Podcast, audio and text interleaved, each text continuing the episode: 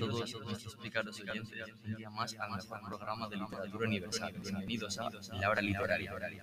Este es un programa de literatura universal para escuchar con el cerebro en el que comentamos las obras literarias de nuestros autores favoritos.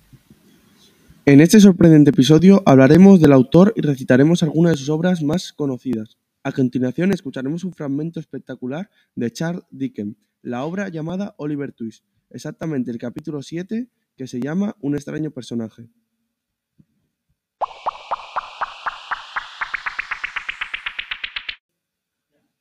El protagonista de esta novela es un huérfano que sufre numerosas penurias hasta que finalmente logra una cierta estabilidad.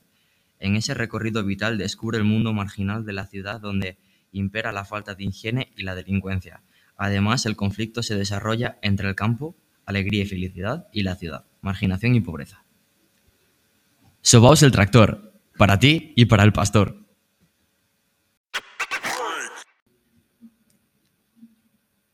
La novela de Charles Dickens, 1812-1870, se caracteriza por la literatura y el sentimentalismo y por la denuncia de las desigualdades presentes en la sociedad victoriana.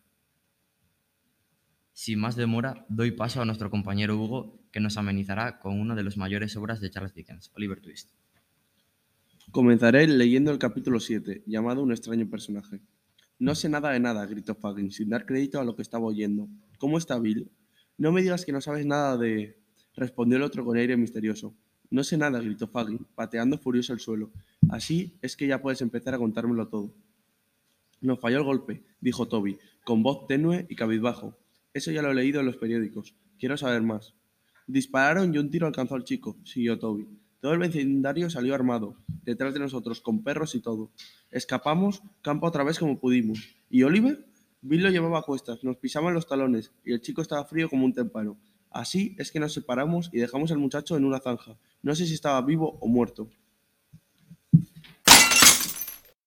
Después de este breve paso por una de sus obras, haremos una entrevista al personaje de otra de ellas, el guardavías.